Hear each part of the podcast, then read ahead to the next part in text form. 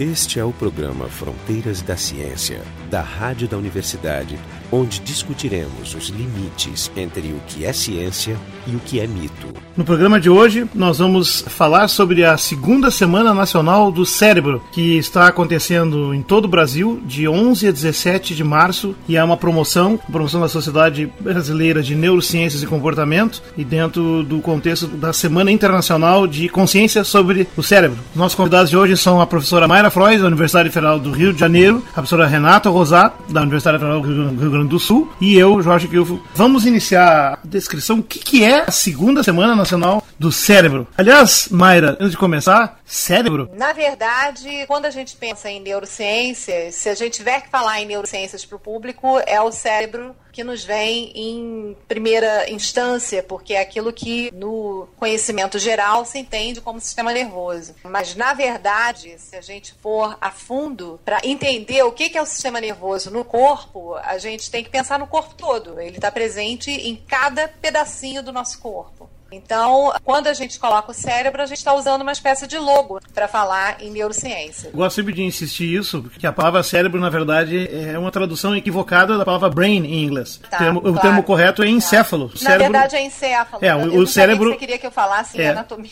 É, mas é uma mas é insistência é boba e nerd, que é, o nosso público gosta também desses detalhes. Que o, o cérebro, na verdade, é um pedaço é um do encéfalo. Logo, né? Na verdade, a gente está usando uma é, a Semana Nacional do Cérebro, a Semana do Cérebro, é uma espécie de chamada. Assim como eu tenho certeza certeza que quando se criou lá o Brain Awareness Week, também não estavam querendo se limitar ao encéfalo, porque a gente tem medula, a gente tem sistema nervoso periférico. Certamente também não houve a intenção de se limitar a encéfalo, mas procurou-se um termo que certamente todos referenciariam como sistema nervoso, população em geral, um tema popular. Então nós estamos aqui, as duas colegas presentes, a Mayra, integrante da Comissão Coordenadora Nacional da Semana Nacional do, do Cérebro, que é a segunda esse ano, também coordena as atividades no Rio de Janeiro, é integrante não só da Sociedade de Neurociência, mas também do capítulo da Sociedade for Neuroscience Americana, no Rio de Janeiro. E a Renata Rosac, colega aqui que está coordenando a semana aqui na universidade, que tem, além do pós-graduação em Neurociências, que é a maioria dos colegas, tem colegas de outros departamentos, Fisiologia, o Instituto de Farmácia,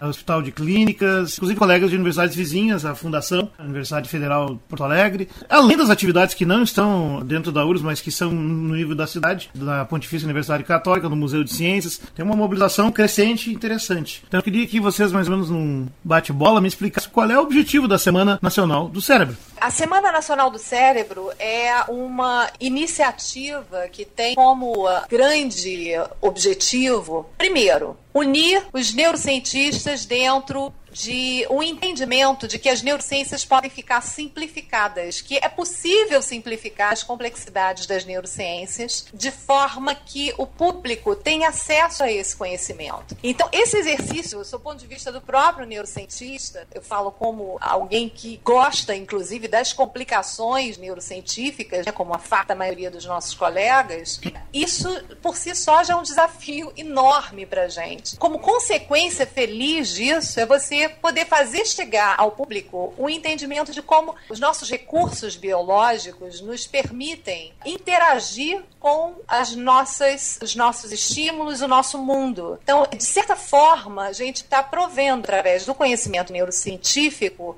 a possibilidade de entendimento de como a gente constrói os nossos mundos internos, os nossos mundos sociais e como a gente pode buscar recursos e pode vislumbrar a possibilidade de superar as nossas intempéries de saúde, as nossas impossibilidades nossas deficiências. Uma pergunta que, que eu faria agora para vocês comentarem um pouco qual é a programação que mais ou menos se conseguiu montar. Renata, conta para nós aí como é que Porto Alegre está se organizando. Depois eu falo um pouco do Rio para dar um sabor do tipo de mobilização que se conseguiu. Então, aqui no Rio Grande do Sul nós temos também várias iniciativas e em Porto Alegre também para nós é a segunda Semana Nacional do Cérebro e acabamos usando exatamente esse título. E foi muito interessante porque realmente muita gente se entusiasmou E gente de várias instituições, colégios de educação básica, privado, municipal, estadual, conselho regional de farmácia, uma escola que é inclusive uma escola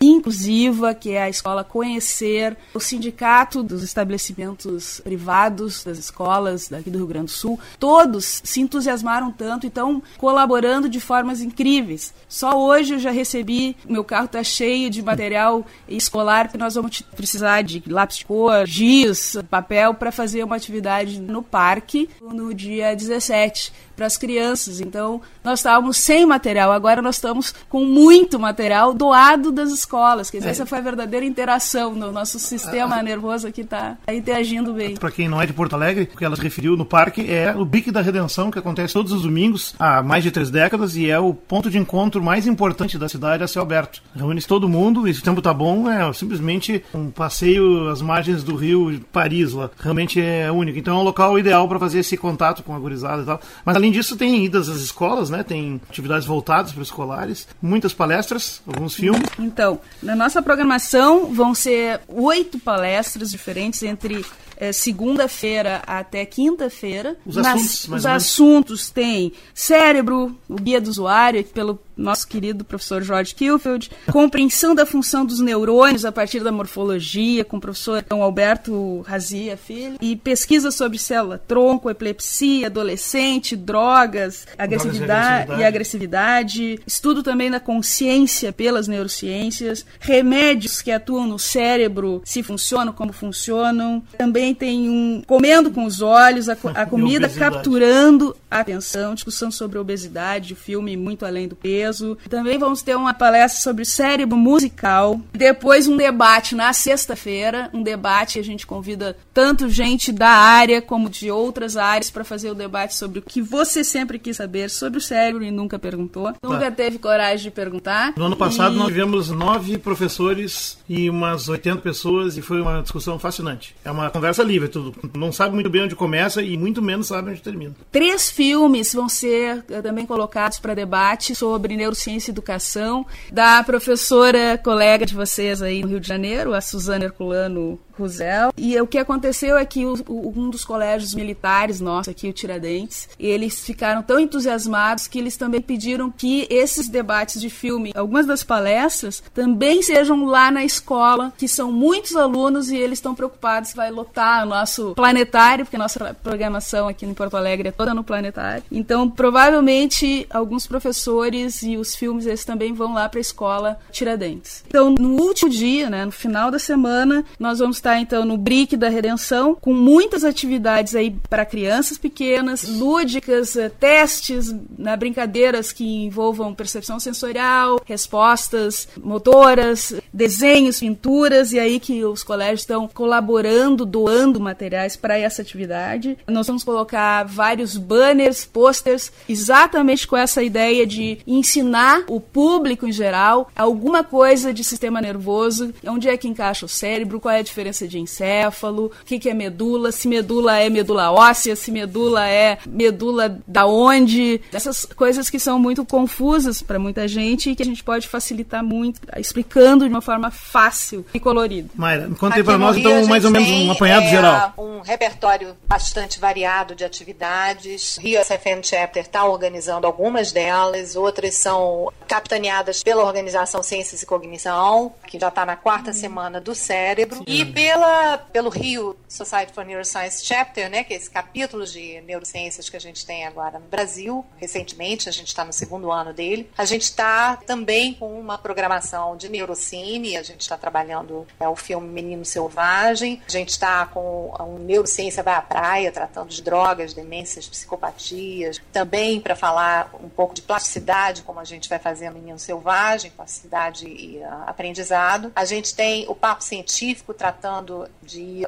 neurofarmacologia, professores também convidados. A gente tem desenvolvimento do cérebro, períodos críticos de plasticidade tratados num bate-papo na Antropos, que é um instituto de psicomotricidade aqui do Rio. A gente tem oficinas com crianças que tratam da neurobiologia do sistema sensorial e motor e trazem novidades nesse sentido. Várias escolas, Até né? a consciência nas escolas. E a gente está, assim, com algumas possibilidades ainda em aberto, né? Que a gente ainda está fechando muita coisa. Uma delas é de uh, projeção em espaços públicos. A gente deve levar para a Lapa uma projeção de uh, imagens de redes neurais, a microscopia confocal, que vão dar uma dimensão de um aspecto importante para a gente, para o Rio SFN Chapter, que é arte como, digamos, um sensibilizador para a visão da ciência. Então, a gente vai fazer isso ao longo da semana que vem e esse espaço está se definindo como espaço da Lapa através de uma iniciativa em parceria com a Escola de Belas Artes. Então a coisa está numa direção muito boa aqui, inclusive abrindo frentes de integração interdisciplinar que a gente não tinha, eh, que são novas para a gente.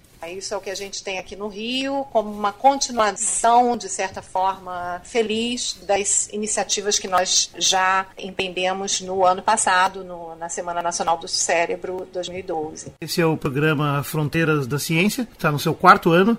Vamos disponibilizar não só o podcast, como também links no, nas nossas mídias, na página da internet, que é frontedaciencia.ufrgs.br. Eu gostaria de comentar um pouco da história da Semana do Cérebro no contexto internacional, porque a a Brain Awareness Week, ou Semana da Consciência acerca do sistema nervoso, do cérebro. Ela começou há 18 anos atrás nos Estados Unidos, já é feita na Europa há mais de 10 anos também, em vários países do mundo. São, no ano passado, por exemplo, foram 931 eventos no mundo inteiro, 492 na América do Norte, é claro, onde tem a precedência, 65 na América do Sul, dos quais 55 foram no Brasil. Então, já no Brasil, Sim. que espelha um pouco o vigor, o tamanho, as dimensões né, da comunidade de neurociências, inclusive no contexto das ciências biológicas que ela é a área que mais cresce. Também somos a sociedade mais. a maior sociedade nas áreas, na área de ciências básicas, em com, com fisiologia, com farmacologia, com bioquímica, nossos parceiros. Aliás, com uma sobreposição enorme, porque nós somos multidisciplinares. É interessante contar um pouco a história da Dana Foundation, porque na verdade a semana foi criada como uma das atividades de uma instituição que se chama Aliança Dana para as Iniciativas sobre o Cérebro. É uma organização não lucrativa ligada à Dana Foundation. A Dana Foundation foi criada nos anos 50, na verdade, 1950, por Charles Dana, que era um político e negociante de Nova York, que tinha essa corporação com esse nome, e foi financiando uma série de instituições. E ele se dedicou muito a financiar pesquisa do ponto de vista privado, né, pesquisa sobre o câncer. E mais adiante, quando as neurociências começaram a tomar vulto, ele se interessou também. Ele já estava morto, mas enfim, a fundação, ele morreu em 75, mas a fundação continuou se envolvendo. Eles acabaram fazendo essa aliança Dana, que é muito interessante. Eles reuniram 300 cientistas, neurocientistas de destaque, entre eles vários Nobéis. E essa lista hoje inclui 10 Nobéis, nada menos. Ah, não só Nobéis em neurociência, mas a boa parte deles são na área de neurociência. E se juntaram nesse compromisso de fazer a divulgação do conhecimento científico, o estímulo onde possível e até financiamento, se possível, para certas linhas, para estimular que não morram as linhas de investigação, na medida que as neurociências tratam basicamente de uma série de patologias extremamente desagradáveis, extremamente devastadoras para a vida das pessoas, para a qualidade de vida, para a sobrevivência das pessoas, e cuja debelagem, cujo combate não é trivial. Ou seja, até hoje existe uma série de patologias do sistema nervoso que não estão completamente compreendidas e resolvidas, e realmente é um esforço coletivo que há, como a demência, síndrome de Alzheimer, a miastenia graves, a Parkinson, enfim, uma série de outras patologias. Nós podemos falar um pouco sobre isso. Então, essa história de 18 anos que desemboca no Brasil, aqui no Brasil já tem iniciativas antes da nacionalização do evento, no Rio de Janeiro, como tu falaste, já tem há quatro anos já atividades. Ribeirão Preto também já tem três, dois, três anos atividades. E agora o evento foi nacionalizado um pouco para dar visibilidade, né? E mostrar que estamos todos preocupados com isso. E pegando a primeira semana de aula, na maioria das cidades. Isso é muito bom. Acho que isso explica um pouco o entusiasmo das escolas, né? Porque é uma forma de fazer a gurizada entrar toda. A nossa surpresa é exatamente essa, Mar. À medida que a gente vai indo nas escolas agora para organizar, para pedir colaboração, para fazer com que eles né, se deem conta, tenham consciência da importância da participação deles na Semana Nacional do Cérebro, a gente consegue ver o interesse, a vontade das diretoras, dos professores e mesmo dos alunos de participarem em alguma coisa que está ligado à universidade local. Para a maioria dos, das escolas, dos, da nossa sociedade aqui, a Universidade Federal do Rio Grande do Sul é realmente uma universidade que mais é falada, mais chama atenção, todo mundo quer passar na URGS propaganda de cursinho. E quando a URGS chega, então, nessas escolas e diz: Não, nós queremos fazer uma parceria com vocês, eles, eles abraçam, agradecem, dom que eles têm. Até porque e, não é comum isso. Não, então, não é então, realmente uma tradição na verdade. estava falando agora, essa ligação da universidade com escolas e até mesmo outras entidades, não só de escolas, para a população é algo assim inédito. Eles querem isso. Muito, muito esperado. esperada. E quase que também uma surpresa para eles. Por isso que eles estão realmente colaborando e querendo participar. Ah, hoje mesmo foi, eu estou com o carro cheio de material doado pelas escolas de Porto Alegre, de Canoas, e estão chegando. Porque a gente espera mas... que a gurizada, a criançada, todos os que se envolveram saiam com a, a mente cheia de informações. A né? mente Isso é mais importante cheia, ainda. Mas, enfim, uma questão que, que eu posso fazer para vocês duas, até para a gente comentar um pouco, que é uma tônica desse programa aqui também, é a preocupação com a divulgação científica ou popularização científica. E no caso aqui, a semana é um esforço coletivo de popularização na área das neurociências. Pessoas têm que, digamos, nós entendemos que é importante a população, o público, que na verdade é quem paga os impostos e sustenta toda a pesquisa, basicamente, e no mundo inteiro, conheça, sabe um pouco, além de ser beneficiado quando vai a um hospital e tem uma emergência, que possa ser beneficiado também mudando a sua visão de mundo, seu conhecimento, que modula até em última instância a sua perspectiva diante da realidade, aquilo que ele pode acreditar ou não, e eventualmente evita ele ser ludibriado por falsas promessas. Quando se discute, por exemplo, células tronco, é bem chave, né? porque há muitas promessas que na mídia acabam aparecendo que vão muito além da realidade e aí cria problemas problemas. E eu gosto da frase da Dana Foundation que eles usam para definir a semana como uma celebração do cérebro para as pessoas de todas as idades. Aí eu pergunto assim, qual é a importância de divulgar neurociências? Então. A divulgação da neurociências, a meu ver, eu acho que isso está sendo uma experiência compartilhável hoje, é um exercício que, para, na visão do neurocientista, é um exercício de transdução daquilo que, bastante complexo, né, que é o nosso dia a dia dentro das neurociências, desde os níveis celulares, moleculares, até a que a gente pode classificar como neurociências de comportamento, já com modelos humanos, inclusive, quer dizer, de uma complexidade muito grande, com toda uma carga de subjetividade, fica muito difícil ser endereçada pela ciência e fica muito complicado sempre para a gente imaginar como transpor isso de um campo de entendimento e de validação científico para um campo de entendimento e de validação pela sociedade não especialista. Posso Sim. complementar a tua palavra mais técnica de transdução, acrescentar a ideia da tradução, ou seja, traduzir palavras e ideias difíceis numa coisa cotidiana, acessível e fazendo o público perceber que aquilo é parte da sua realidade, apesar de que não estava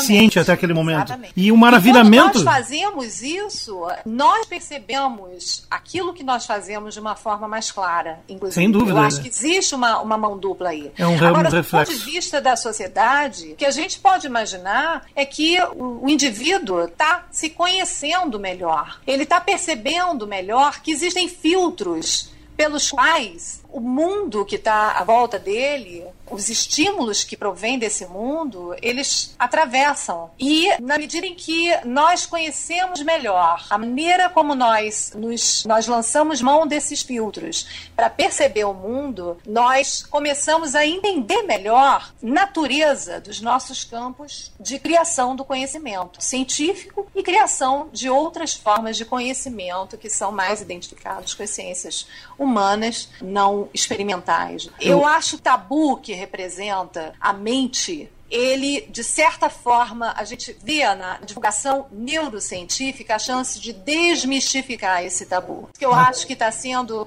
muito desafiador e muito interessante nessa experiência de popularização das neurociências que a Semana Nacional do Cérebro está nos dando. Mas eu, eu acrescentaria um outro ângulo, que não é só de, de, digamos, afetar a cosmovisão das pessoas e dar um retorno educativo cognitivo saudável, né, para quem afinal está pagando com seus impostos tudo isso, mas tem um lado também ao fazer essa tradução, tu conseguir acessar as mentes mais jovens e estimulá-las para uma coisa que está fora do seu horizonte normalmente. Ou seja, a divulgação científica tem também, eu acho que no caso pessoal, estou aqui fazendo ciência hoje porque eu fui vítima de excelentes livros e divulgadores de ciência, entre eles o Carl Sagan e outros, como eu cansei de falar aqui, mas enfim, todos nós temos um pouco na nossa vivência passada isso, ou seja, a importância que é fazer a tradução para mostrar para uma criança que qualquer criança, esses jovens ali, olha, tudo isso aí é fantástico, é legal, é fascinante fascinante e foram descobertos com muito suor por gente que nem tu, que vai ao banheiro que nem tu, que tem as mesmas necessidades que nem tu e que tu também pode fazer. Que talvez tu seja, inclusive, um, um, um grande cientista, até um próximo, um Einstein, um Carral. O que, que tu acha, Renata? Não é esse papel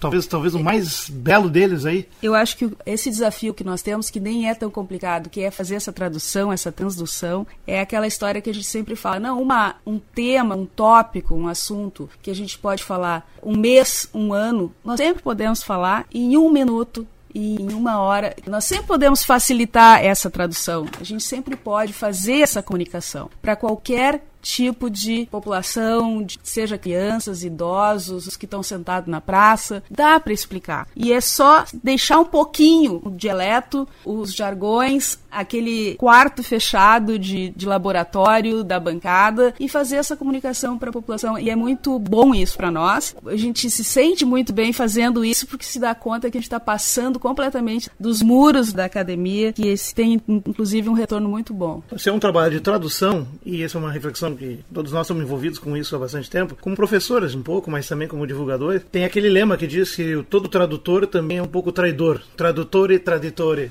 E essa é o risco que se corre sempre que se faz um, um trabalho de conversão de informação, em que tu, ao podar um assunto, se tira realmente, remove coisas que não vão ficar ao alcance deles. Mas a gente sabe disso. Sabe, maneja cuidadosamente, é que tem um momento certo, um nível certo para certas coisas serem compreendidas, mas que há outras coisas que são por trás que podem ser percebidas, mesmo sem entender tudo, que devagarinho vai chegando lá. Quer dizer que esse é um dos aspectos que é muito usado pelos que rejeitam a divulgação científica. Porque não vamos esconder, não tapar o sol com a cadeira. Popularização da ciência, esse esforço, não é exatamente muito bem visto por boa parte da academia. No Brasil, nós não temos essa tradição, que nos Estados Unidos já tem uma certa tradição, e mesmo lá que tem a tradição de divulgadores importantes, os colegas sempre veem aqueles como uma espécie de cientistas de segunda categoria, porque eles falam com o público. O que tu acha disso? Eu acho que isso tende a mudar. Acho que a gente está caminhando a passos largos para mudar isso e perceber que, na verdade, a divulgação científica ou a popularização da ciência, melhor dizendo, que divulgação todos nós fazemos quando mandamos um artigo para publicação, mas a popularização da ciência, ela não é, agora eu estou falando em meu nome, Mayra, não é uma obrigação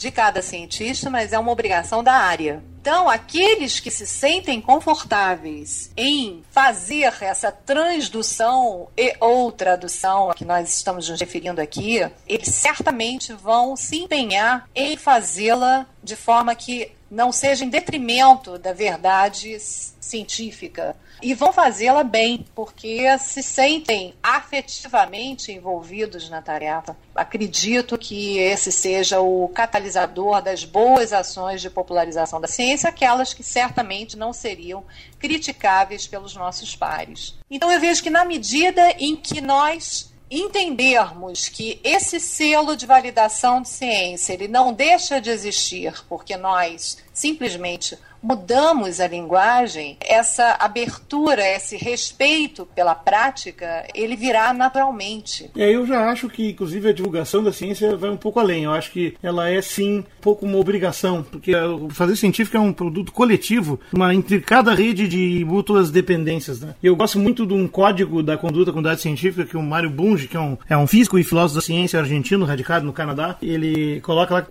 todo cientista tem que se guiar por quatro metas. Eu gosto de sempre dizer elas. Um deles, obviamente, é a honestidade no trabalho científico, ou seja, priorizar a verdade, não mentir, não ocultar, não manipular. O segundo, o esforço de difusão do conhecimento. Tu falasse em, em como é que é divulgação, como o lado que a gente já faz naturalmente, publicando e, e dando aulas e dando conferências e, e cursos. Mas ele diz difusão do conhecimento em todos os níveis, que inclui, portanto, a popularização para o grande público. Ele também acrescenta, e isso entra, portanto, como um corolário dessa divulgação em todos os níveis, criticar, contestar as pseudociências e, e o pensamento anticientífico. E, por fim, um item que pode parecer uh, eh, para alguns polêmico, mas eu acho que é muito importante, que vai levar nas discussões até das questões éticas que também existem e são muito interessantes de levantar, não servir aos opressores. Ou seja, o cientista, além de ser honesto, ele não só não tem que ser honesto, ele tem que se esforçar para combater a possibilidade de ser, inclusive, usado. Só citei os quatro para destacar a questão da difusão do conhecimento. Eu acho que a popularização da neurociência é uma obrigação bem mais ampla mesmo. Acho que todos deveriam ter. Mas a verdade é que ela é um esforço enorme. Ao contrário de ver como muitos deles veem o cientista divulgador como um, um cientista de segunda categoria, ele deve ser considerado um cidadão de primeiríssima, porque ele está fazendo um desdobramento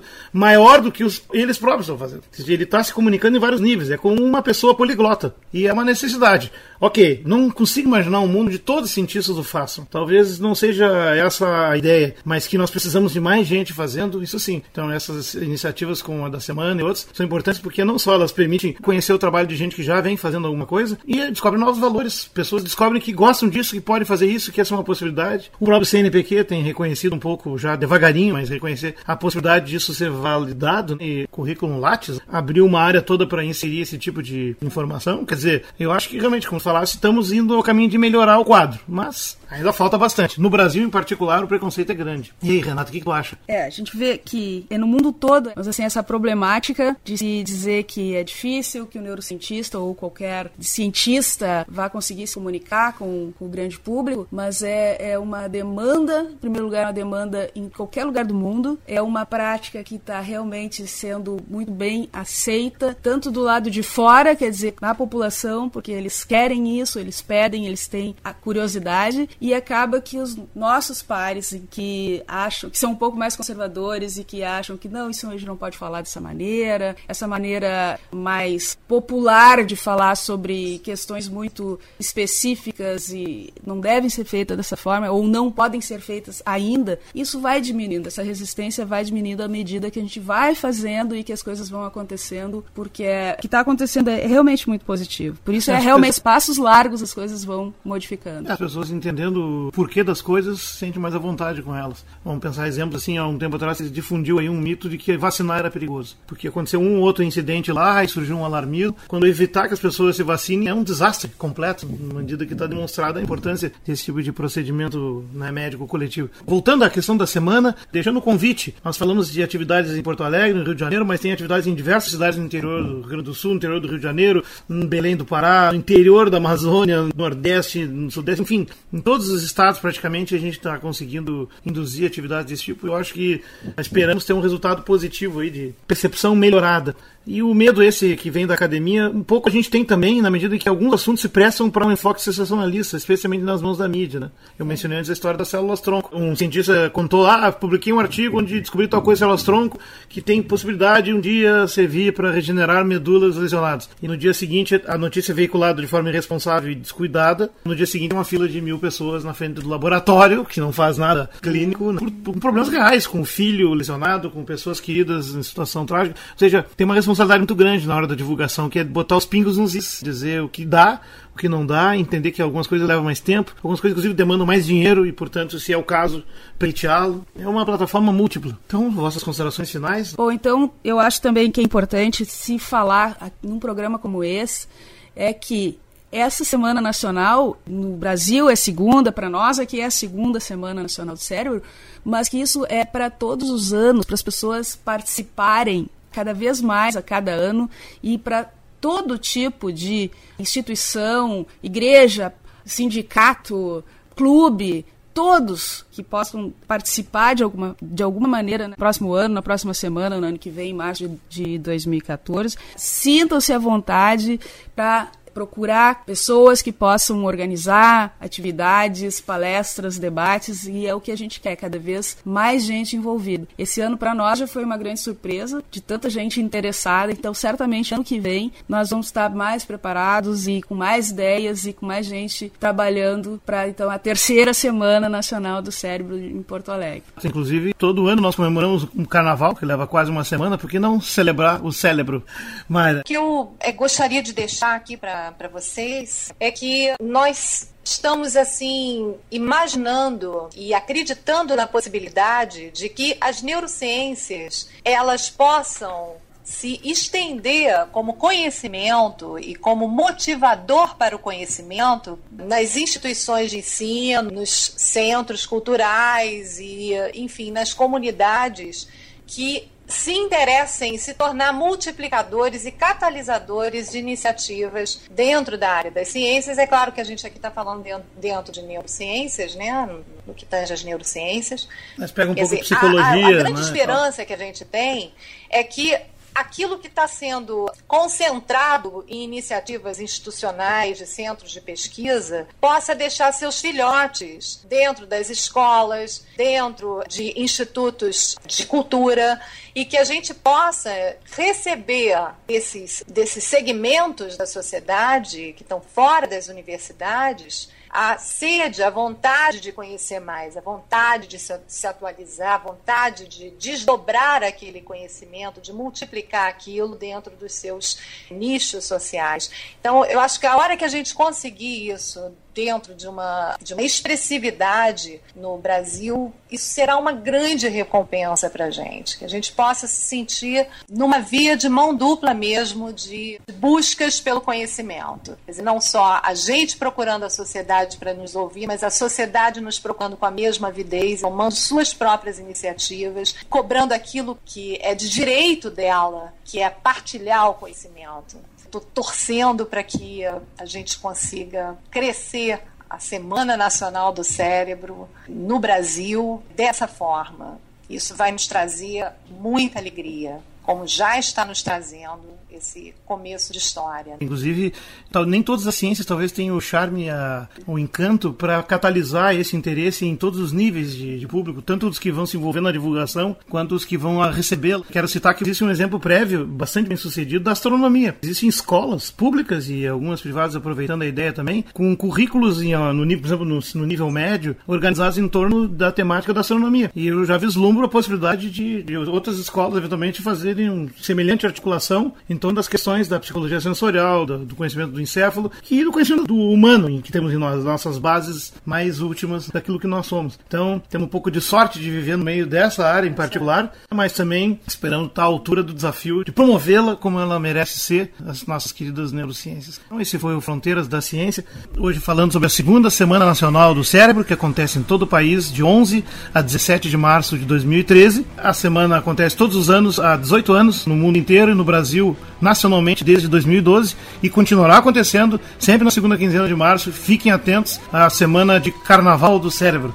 E os nossos convidados aqui, a professora Mara Frois, do, do, da Universidade Federal do Rio de Janeiro, a professora uh, Renata Rosado, da Universidade Federal do Rio Grande do Sul, e eu aqui, Jorge Kilfel. O programa Fronteiras da Ciência é um projeto do Instituto de Física da URGS, técnica de Gilson de Césaro e direção técnica de Francisco Guazelli.